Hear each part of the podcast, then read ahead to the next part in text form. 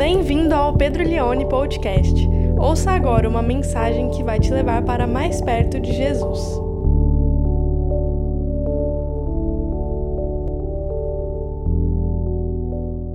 Vamos ler então João, capítulo 16, do verso 25 até o verso 33. Palavras de Jesus: Essas coisas eu falei a vocês por meio de figuras. Vem a hora em que não falarei mais por meio de figuras, mas falarei a vocês claramente a respeito do Pai. Naquele dia vocês pedirão em meu nome, e não lhes digo que pedirei ao Pai em favor de vocês, porque o próprio Pai os ama, visto que vocês me amam e creem que eu vim da parte de Deus. Vim do Pai e entrei no mundo, mas agora deixo o mundo e vou para o Pai. Então os seus discípulos disseram: Agora o Senhor fala claramente e não emprega nenhuma figura. Agora vemos que o Senhor sabe de todas as coisas e não precisa que alguém lhe pergunte. Por isso cremos que o Senhor veio de Deus. Jesus respondeu: Vocês creem agora? Eis que vem a hora, e já chegou, em que vocês serão dispersos cada um para a sua casa, e vocês me deixarão sozinho, mas não estou sozinho, porque o Pai está comigo.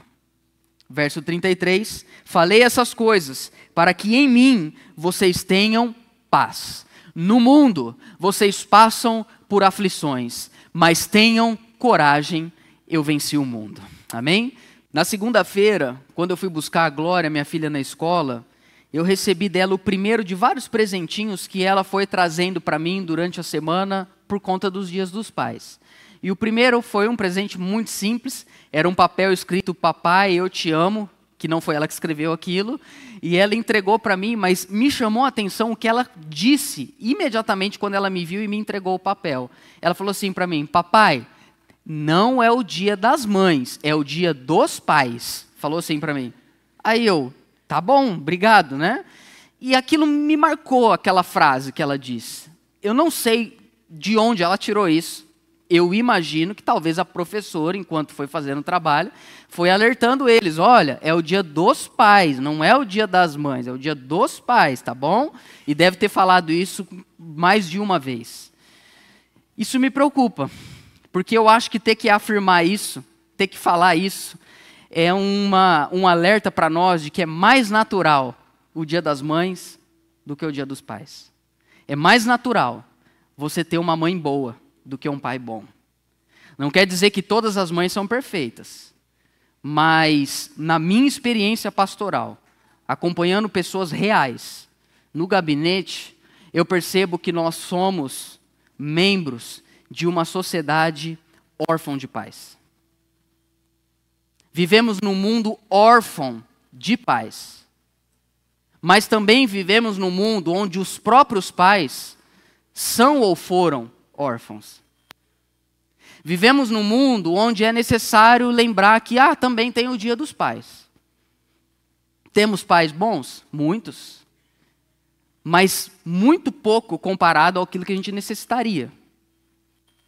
E a Bíblia, ela trabalha bastante essa realidade da paternidade. Eu quero trazer três exemplos do Antigo Testamento, antes da gente mergulhar em João 16, de homens ou de pais. Eu quero falar sobre um homem omisso, eu quero falar sobre um homem covarde, quero falar de um homem servo. O primeiro exemplo que eu trago para você é do próprio Adão. Quando nós vamos para a narrativa em Gênesis, capítulo 3 do verso 6 ao verso 10, nós percebemos a responsabilidade que Deus coloca sobre Adão, que me parece que é superior àquilo que ele coloca em Eva.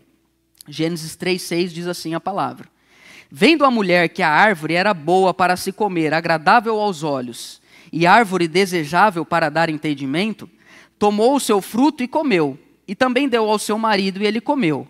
Então os olhos de ambos se abriram, e percebendo que estavam nus, costuraram folhas de figueira e fizeram cintas para si.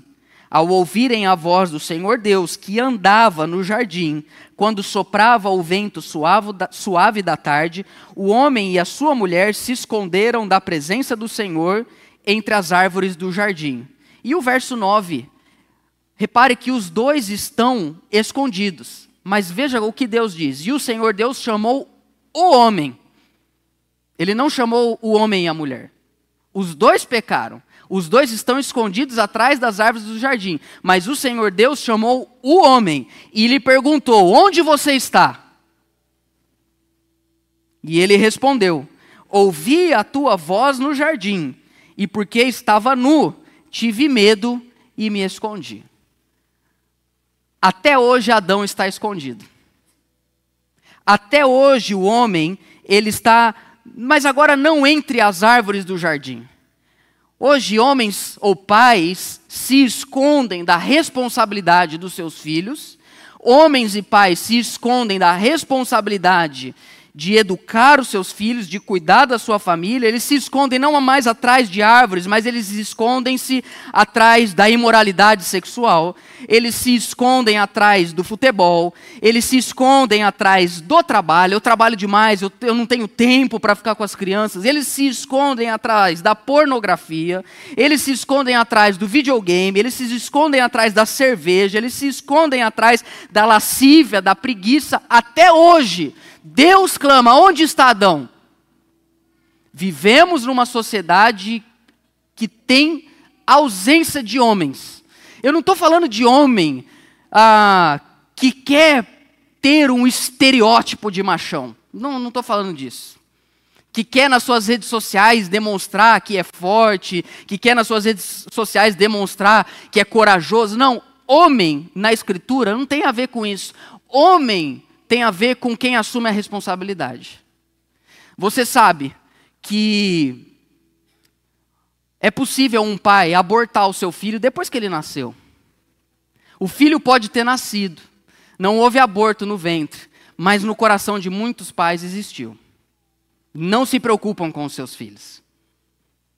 Um segundo tipo de homem ou de pai é Eli, um sacerdote cuja história está em 1 Samuel, e ele tinha dois filhos, o Rofini e o Finéias. Os dois também eram sacerdotes. E em 1 Samuel, capítulo 2, verso 2, o texto bíblico diz: Os filhos de Eli eram homens malignos e não se importavam com o Senhor. O texto continua dizendo, 1 Samuel 2, 27 a 29. Um homem de Deus veio a Eli e disse: Deus mandou um profeta para confrontar esse sacerdote. Assim diz o Senhor: Por acaso não me manifestei a sua família, a casa do seu pai, quando os israelitas ainda estavam no Egito, na casa do Faraó? Eu o escolhi dentre todas as tribos de Israel para ser meu sacerdote para subir meu altar, para queimar o incenso, para usar estola sacerdotal diante de mim. Eu dei à casa do seu pai todas as ofertas queimadas dos filhos de Israel. Por que tratam com desprezo os meus sacrifícios e as minhas ofertas de cereais, que ordenei que se fizesse na minha morada? E você, por que honra os seus filhos mais do que a mim? Para que você e eles engordem com as melhores partes de todas as ofertas do meu povo de Israel? Isso é um juízo que Deus está trazendo para o sacerdote ali, porque os seus filhos Rofini e Finéias tinham relações sexuais com mulheres que iam no templo adorar ao Senhor no tabernáculo, e o povo levava oferta, e o texto diz que eles metiam um garfo e comiam das ofertas que era para o Senhor, e Eli não fazia nada. Ele até tentou uma vez ou outra repreender os filhos dele, mas ah, ele estava muito mais preocupado com a fama que ele teria por causa dos filhos dele do que com a santidade de Deus. E Deus envia esse profeta dizendo para ele isso: que Deus vai acabar com os filhos dele e que Deus vai acabar com ele e que Eli honrava mais os filhos do que o Senhor, porque ele era um pai omisso. E aí eu me lembrei de uma conversa que eu tive com uma diretora de um colégio em Ribeirão Preto, e ela estava explicando um pouco para mim das suas preocupações em relação ao momento que nós estamos vivendo como sociedade. Ela disse assim para mim, Pedro, quando eu era adolescente, jovem, a preocupação dos nossos pais era que a gente teria contato com drogas, a gente iria beber e pegar o carro e coisas desse tipo. Mas hoje, quando eu olho para os jovens, primeiro, a minha grande preocupação em relação a eles é porque eu tenho jovens de 14, 15 anos que já tomam antidepressivo e ansiolítico. Mas o que mais me preocupa, sou a diretora de uma escola falando, o que mais me preocupa ainda é ver a omissão dos pais, porque às vezes a gente tem alunos aqui do ensino médio que ficam dias sem vir, e às vezes a gente liga para o pai e fala o seguinte: pai, tudo bem, o que está acontecendo? Por que, que seu filho não está vindo? E o pai responde assim: ah, ele não quer ir, ele disse que está muito cansado. Eu fiquei imaginando, imagina eu quando eu tinha 15 anos chegar para meu pai e falar: pai, hoje eu não vou na escola, estou muito cansado. E ela diz, ela falando comigo, é uma preocupação no meu coração, a omissão porque hoje tentamos preencher a nossa presença com presentes, com experiências. Ah, vamos levar os meninos lá no para ver o, a Barbie, para ver o dinossauro. Não, essas coisas não são importantes como seria a tua presença junto com eles. E muitas vezes nós queremos ser passivos com os nossos filhos, não os confrontamos e honramos mais a eles do que ao Senhor. Mas tem um terceiro tipo de pai que eu quero trazer aqui do Antigo Testamento, que é Jó. Jó, capítulo 1, verso 1. Como começa o livro de Jó? Você conhece a história de Jó, mas talvez você não tenha se atentado como é bonito a narrativa de quem Jó era antes de tudo acontecer com ele, que você sabe a história. Havia um homem na terra de Uz, cujo nome era Jó. Este homem era íntegro e reto, temia a Deus e se desviava do mal. Nasceram-lhe sete filhos e três filhas. Então dá para ter mais, viu, irmão? Olha aí o Jó. Olha o poder de Jó, olha a riqueza, olha quanta coisa ele tinha. Verso 3: Tinha sete mil ovelhas, três mil camelos, quinhentas juntas de bois e quinhentas jumentas. Também tinha muitíssima gente ao seu serviço, de maneira que este homem era o maior de todos do Oriente. Grava essa frase. Tinha muitíssima gente ao seu serviço. Hoje nós pais temos muito mais gente ao nosso serviço em relação aos nossos filhos do que antigamente. Verso de número 4. Ele diz: Os filhos dele iam às casas uns dos outros e faziam banquetes, cada um por sua vez, e mandavam convidar as suas três irmãs a comerem e beberem com eles. Quando se encerrava o ciclo de banquetes, Jó chamava os seus filhos e os santificava. Levantava-se de madrugada e oferecia holocaustos, segundo o número de todos os seus filhos. Levantava-se de madrugada e oferecia sacrifício, um para cada filho. Jó orava pelos seus filhos, ele levantava de madrugada. Ele tinha muitíssimas pessoas ao seu serviço, mas ele fazia isso, pois Jó pensava assim: talvez os meus filhos, talvez os meus filhos tenham pecado e blasfemado contra Deus em seu coração. E ele fazia isso continuamente. Jó era um pai servo. Ele levantava de madrugada, ele orava pelos filhos dele, ele estava preocupado com o coração dos filhos dele. Eu estou ouvindo uma série de mensagens de reflexões do Paul Washer em 1 e 2 Timóteo, o Paul Washer falando sobre esse contexto de paz, ele falou algo que me confrontou. Então eu vou compartilhar algo com você que eu me senti confrontado. Ele diz assim: Pai, quando eu, ele está falando dele, eu chego em casa depois de um longo dia de trabalho, e a minha esposa está lá com todas as crianças, eu viro para ela e falo: Você me dá aqui as crianças, porque agora quem vai cuidar delas sou eu. Eu vou cuidar delas, porque agora você vai descansar. Eu sei que as irmãs estão pensando, pastor, que palavra hoje. Meu Deus, Senhor, glória a Deus que eu trouxe meu marido hoje. Se ele não veio, manda o link para ele, irmã, depois. E aí ele dizendo o seguinte: você não é um reizinho que chega em casa e senta no seu trono e todo mundo tem que ficar servindo você, levando o que você gosta, mudando o canal para você. Não, não. Se você é um pai bíblico, você é o servo de todos. Uma irmã falou amém, glória a Deus. Se você é um pai bíblico, Você, você quer ser um marido bíblico? Você tem que servir a sua esposa. E você tem que amar ela como Cristo amou a igreja. Se você quer ser um pai bíblico, você precisa ser como Jó, se levantar de madrugada e interceder pelos seus filhos, preocupado não com o que eles fizeram, mas com o que passou no coração deles. Ah, meus irmãos, mas a gente não tem tempo para fazer isso hoje. A gente trabalha muito a nossa vida é corrida, a nossa vida ela é a gente tem tantas responsabilidades, infelizmente a gente não tem tempo, nem vontade e nem perseverança como Jó para fazer isso. Só que é por isso que o nosso mundo está órfão.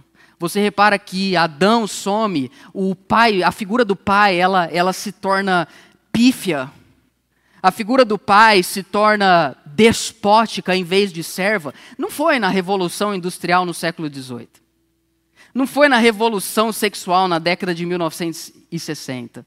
Não foi na Revolução Digital que nós estamos vivendo.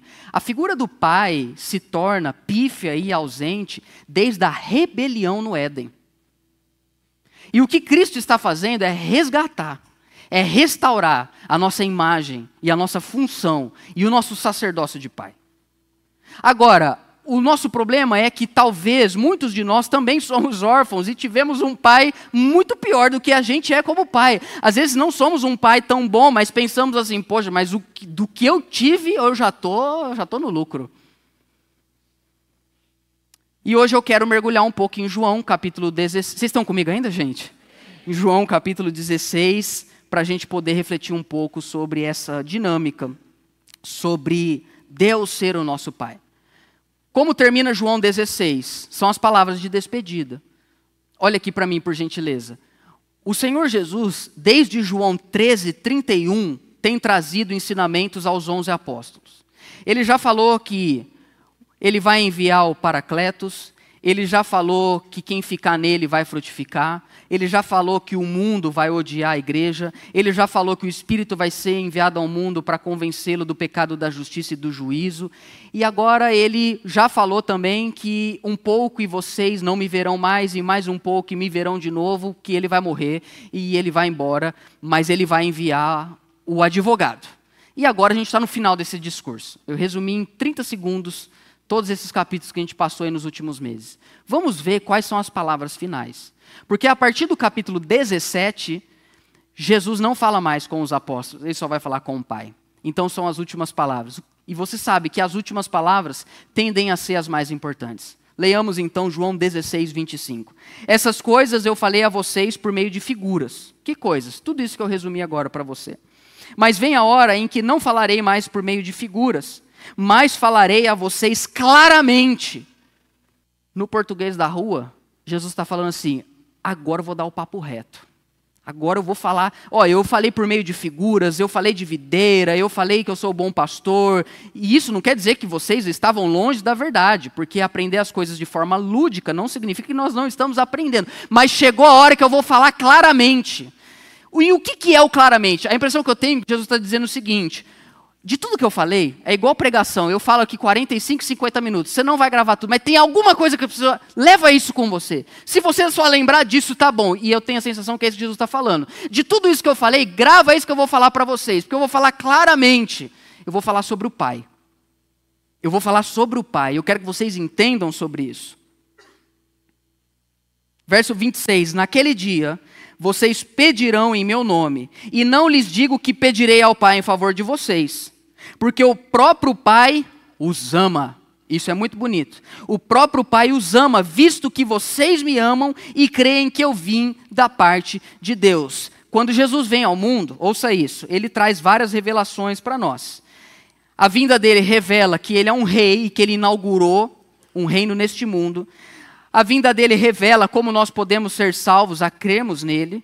A vinda dele revela que ele enviaria o Paracletos, o Espírito Santo. A vinda, a morte, a ressurreição dele revela que ele destruiu ou ele venceu os seus inimigos, o mundo, o pecado, o diabo e a morte. Mas talvez a maior revelação que Jesus traz com a vinda dele é que a partir dele, Deus também agora se torna o nosso Pai. Esse é o grande, essa é para mim a grande, a, a, a, a grande diferença em sermos cristãos. Porque as outras religiões, você sabe, o muçulmano, ele nem pronuncia o nome de Alá, ele tem que fazer orações cinco vezes por dia, ele põe um tapete no chão, ele se volta para a direção de Meca e Medina, ele faz as suas, as suas rezas, ele repete aquilo, ele tem uma série de rituais, a gente não tem isso. Porque Deus para nós tem uma figura familiar, tem uma figura que é uma relação que nos deixa bem, que nos deixa à vontade. E Jesus está dizendo isso. É, eu vou falar isso para vocês claramente sobre o Pai. Paulo vai dizer depois para nós, ele vai estruturar a teologia ou a doutrina da filiação ou da adoção. Por exemplo, em Romanos capítulo 8, no verso 15, ele diz o seguinte: porque vocês não receberam um espírito de escravidão para viverem outra vez atemorizados. Eu acho interessante que ele diz para viverem outra vez atemorizados, porque para muitos de vocês, quando eram crianças, se relacionar com o pai era viver assim, atemorizado. Fala baixo, ó, ó. É uma relação que tem uma cultura mais de vassalagem do que de filiação. E Paulo está dizendo: vocês não receberam o espírito de escravidão para viverem mais uma vez atemorizados, mas vocês receberam o espírito de adoção, por meio do qual nós clamamos: Abba, Pai, ou Papaizinho, ou o meu Pai. O próprio Espírito confirma ao nosso espírito que somos filhos de Deus. E se somos filhos, somos também herdeiros. Por isso que agora eu estou indo na academia uma e meia da tarde, duas horas, porque você sabe que eles falam que esse é o horário do herdeiro e na academia esse horário. Herdeiro. É isso que Paulo está dizendo. Somos filhos. Se somos filhos, ok, somos filhos de verdade. Somos filhos de verdade, e por sermos filhos de verdade, somos herdeiros de Deus, co-herdeiros com Cristo. O que, que Cristo herdou? Todas as coisas me foram dadas, toda autoridade me foi dada no céu e na terra, portanto, vão, façam discípulos de todas as nações, batizando-os em nome do Pai, do Filho e do Espírito Santo. Todas as coisas me foram dadas. Ele é o cabeça não só da igreja. Cristo foi colocado cabeça da igreja, como diz Paulo, para ser constituído cabeça de todas as coisas. Nele foram convergidas todas as coisas, no céu, debaixo do céu e debaixo da terra. Nós herdamos em Cristo o que? Fomos com ele já abençoados com toda a sorte de bênçãos espirituais nas regiões celestiais em Cristo Jesus. É herdeiro de muita coisa. Você pode estar com 2,34 no seu Nubank, mas a sua conta celestial, meu irmão, você e eu somos bilionários, porque nós temos a graça e o favor de Deus sobre as nossas vidas. Herdeiros de Deus, co-herdeiros com Cristo, se com Ele sofremos, para que também com Ele sejamos glorificados. O Senhor Jesus, ele diz algo muito interessante lá em João 16, especialmente aí no verso 26, porque ele diz: Naquele dia vocês vão orar, vocês vão pedir em meu nome. E eu nem vou falar para vocês que eu que vou pedir ao Pai. É interessante isso. Isso num primeiro momento pode parecer uma contradição bíblica, porque Jesus ele é o nosso sacerdote, ele é o nosso intercessor, ele é o nosso intermediador. E a Bíblia diz também Romanos 8 que o Espírito intercede por nós com gemidos inexprimíveis, porque não sabemos como orar. O que Jesus está dizendo aqui em João é, 16, 26 é: vocês vão falar, vocês vão orar, e eu não vou nem falar para vocês que sou eu que vou pedir. No verso 27, ele diz o seguinte: O próprio Pai os ama, visto que vocês me amam e creem que eu vim da parte de Deus. O que Jesus está dizendo com isso? Sim, no quesito de viabilizar a nossa salvação, ele é o nosso intercessor, ele nos representa, ele, é, ele intercede por nós.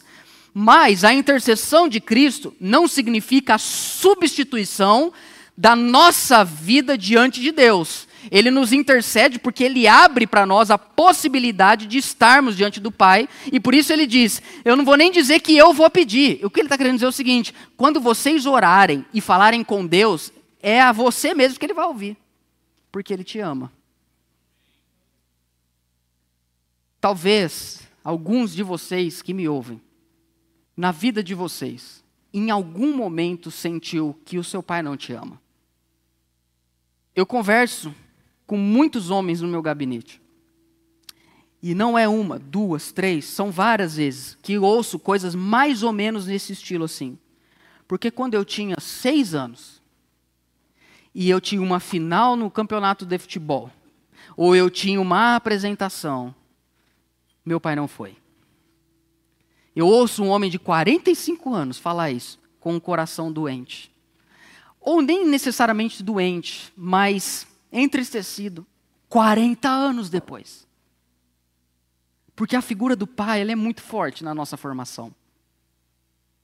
Eu sei que tem gente que nem gosta de vir na igreja quando é dia dos pais e dia das mães. Eu sei disso. Eu sei porque é, quando a gente fala disso, para muitas pessoas, é como se a gente colocasse um dedo em um lugar que está ferido ainda. Fazendo aconselhamento pastoral, eu percebo quando eu faço uma pergunta e a pessoa fica desconfortável. Mas por quê? Porque nós estamos falando, nós estamos colocando o dedo em um lugar que dói até hoje. Meus irmãos, mas para uma ferida ser curada, nós precisamos lidar com ela.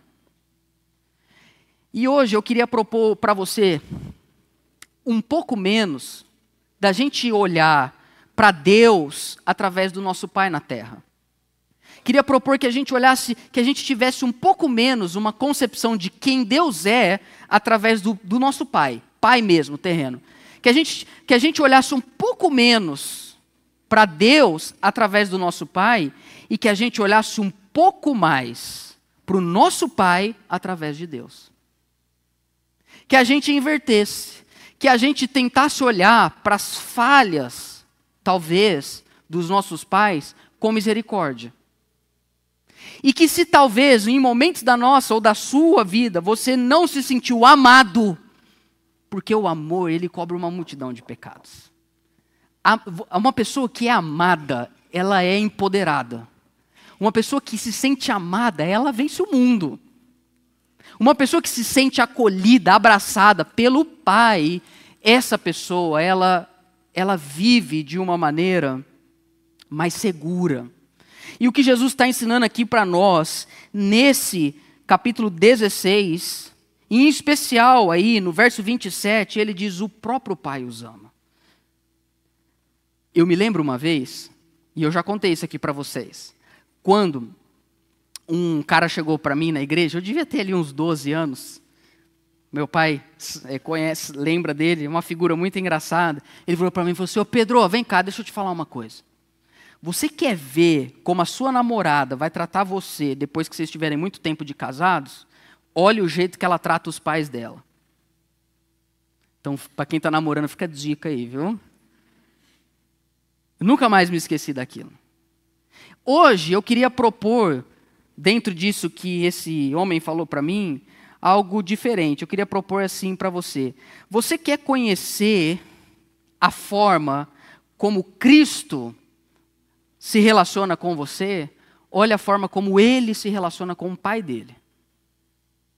Porque se você ler os evangelhos, você vai perceber que Jesus, ele só tinha um desejo no coração dele. Eu vim para fazer a vontade do meu Pai. Eu vim, a minha fome, a minha comida e a minha bebida é fazer a vontade do meu Pai. É um amor e a forma como que o Pai lida com o filho. Esse é o meu filho amado. Eu tenho prazer em você, Jesus. Eu tenho prazer, você me enche de orgulho. Eu tenho prazer em dizer a Elias, eu tenho prazer em dizer a Moisés, eu tenho prazer em dizer a todo mundo: se for para ouvir alguém, ouça Jesus, porque ele é o meu filho. E é esse amor do pai e do filho que é o amor que o nosso pai ama você. Você que é pai, você sabe o quanto a gente consegue amar os nossos filhos o meu filho Judá, diferente da Glória, ele tem algumas questões assim, às vezes ele, ele engasga, ele regurgita muito.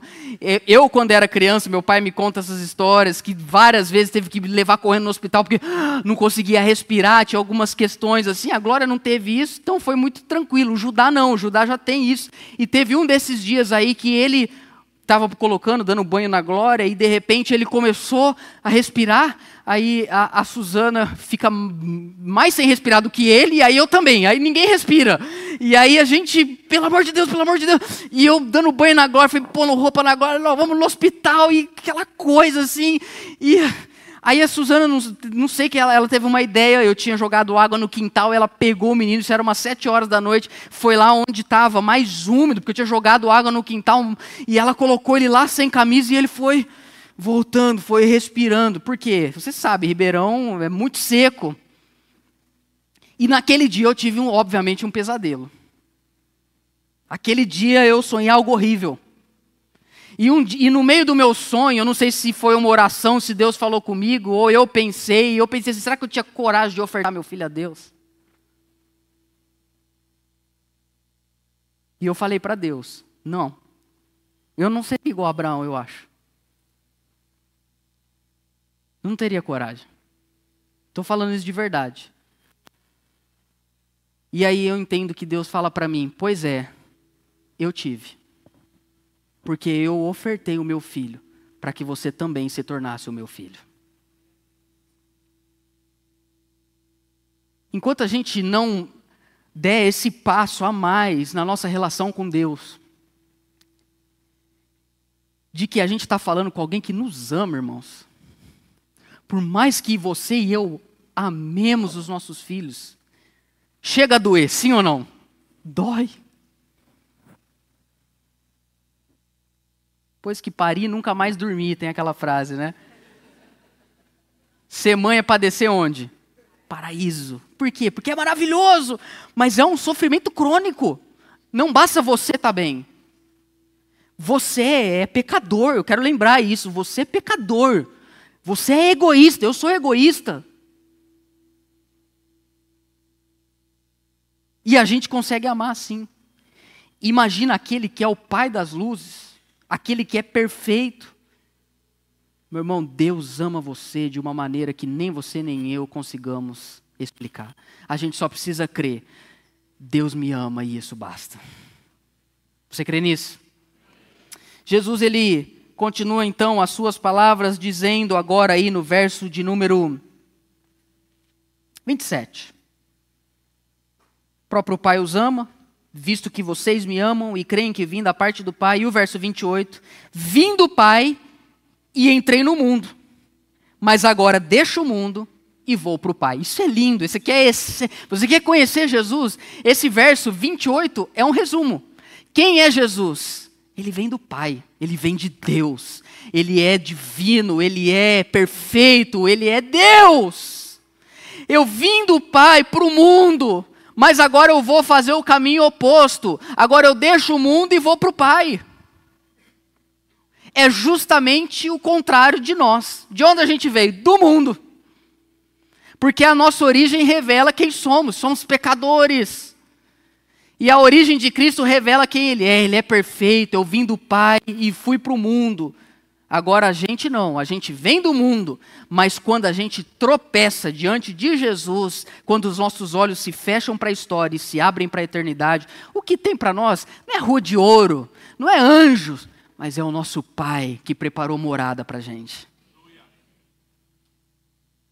Morrer é algo familiar para quem crê em Jesus. É como se Jesus estivesse falando assim. Ah, eu, eu já contei isso também para vocês. Uma vez a gente estava soltando pipa na rua. você sabe que eu sou bem da quebrada, assim, né? Eu gosto de soltar pipa. E ele estava soltando pipa, eu mais uns dois meninos assim. Aí um foi lá e cortou a pipa do outro. E aí eles começaram, no português da rua, nós jovens, a gente fala tretar um com o outro, né? E aí ele fica um assim com a cabeça no outro, sabe? Você já viu isso? E aí, mano, você está me tirando, irmão? Você está me tirando? Está me tirando e tal. E os caras lá, e eu olhando assim. Eu deixo eles se tirar aí, os dois. E aí um virou para o outro e falou assim: irmão, você sabe de onde eu vim? Aí o outro vira e fala algo mais profundo ainda. E você sabe de onde eu vim? eu vim de tal lugar, irmão. Eu não sou, eu não sou fuser não, cara. Naquela época nem tinha. Tem um Faria Limer, tem um fuser, né? Achei que vocês iam rir dessa, mas tudo bem. À noite eu não vou usar essa. É, que é a origem. Tipo assim, sabe de onde eu vim? Quer dizer o seguinte: sou da quebrada, comigo você não mexe, você vai ver se você, lidar, se você lidar comigo. E isso é muito interessante, porque realmente a nossa origem revela muito de quem a gente é. É diferente, por exemplo, uma pessoa que tem família estruturada.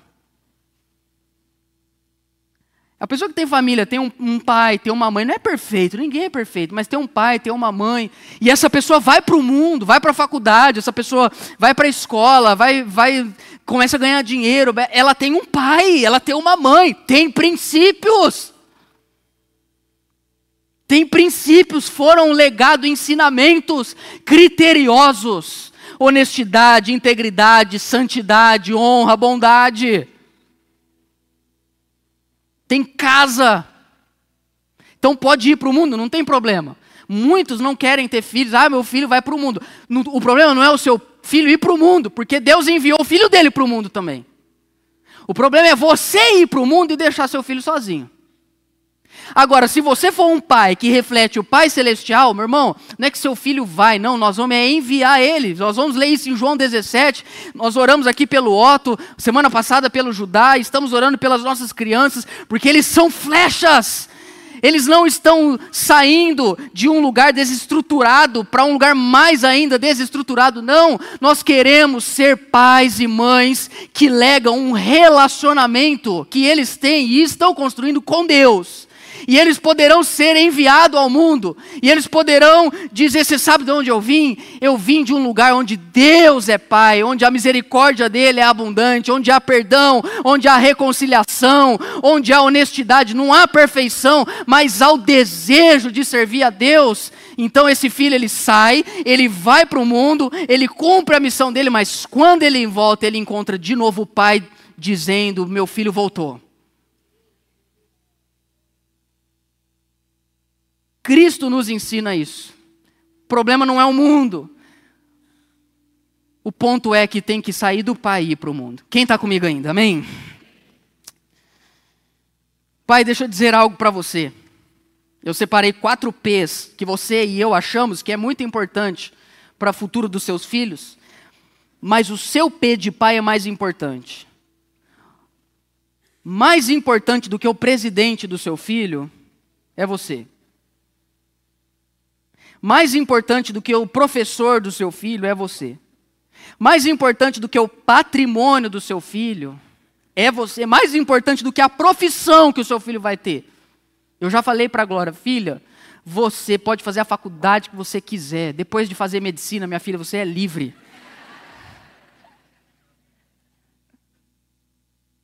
A gente brinca, meus irmãos. Mas a profissão do seu filho, o patrimônio, o professor, quem for que está na cadeira do presidente, comparado com o seu papel de pai, isso não é nada. Isso não é nada.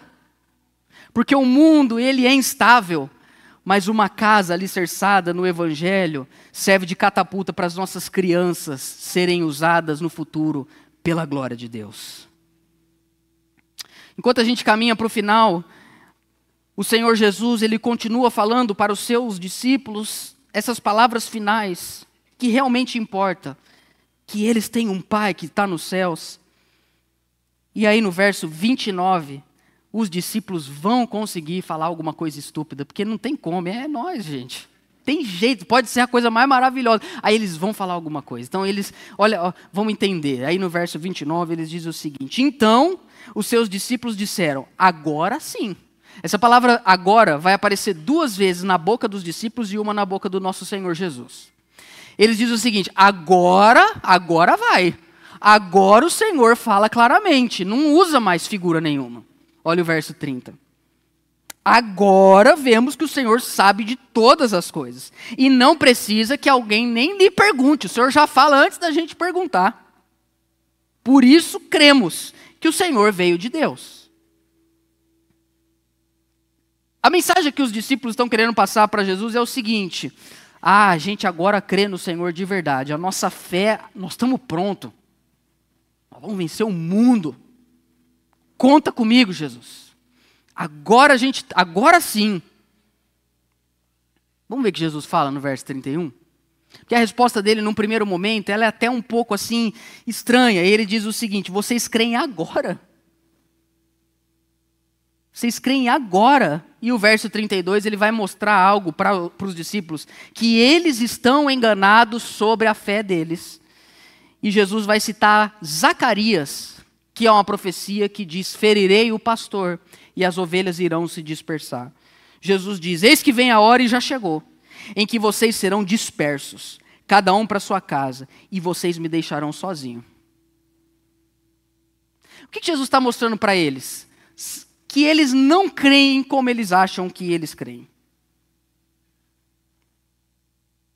Porque a fé deles vai ser provada agora. E Jesus está mostrando: vocês vão me deixar sozinhos. Vocês acham que vocês creem em mim? Não vai ficar ninguém. Nenhuma fé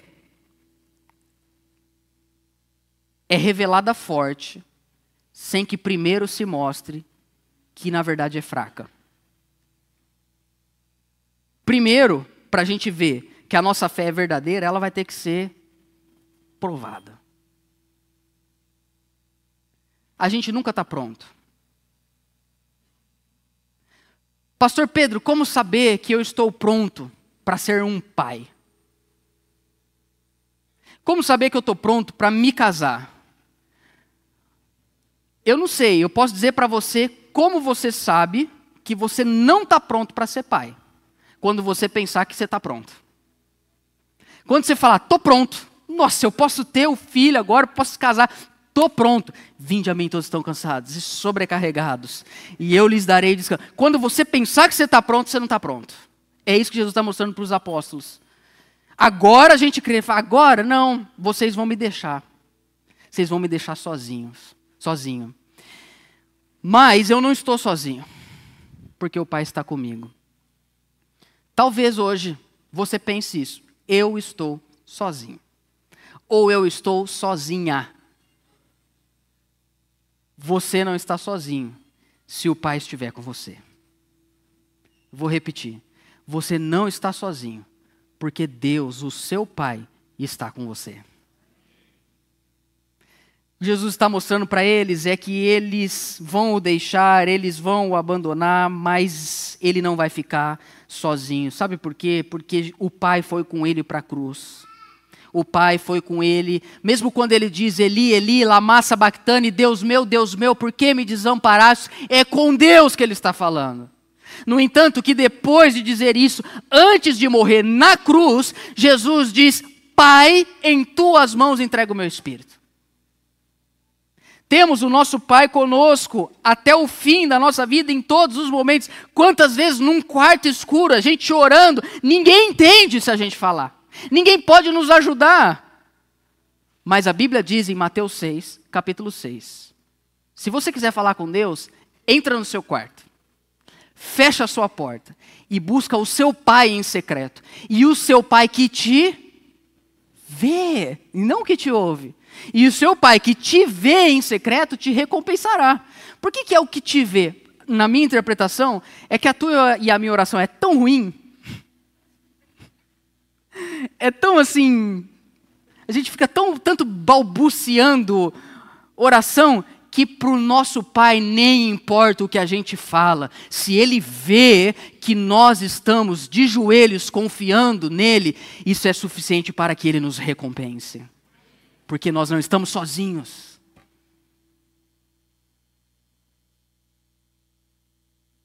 E não estamos sozinhos porque Cristo foi até aquela cruz e não se escondeu dela.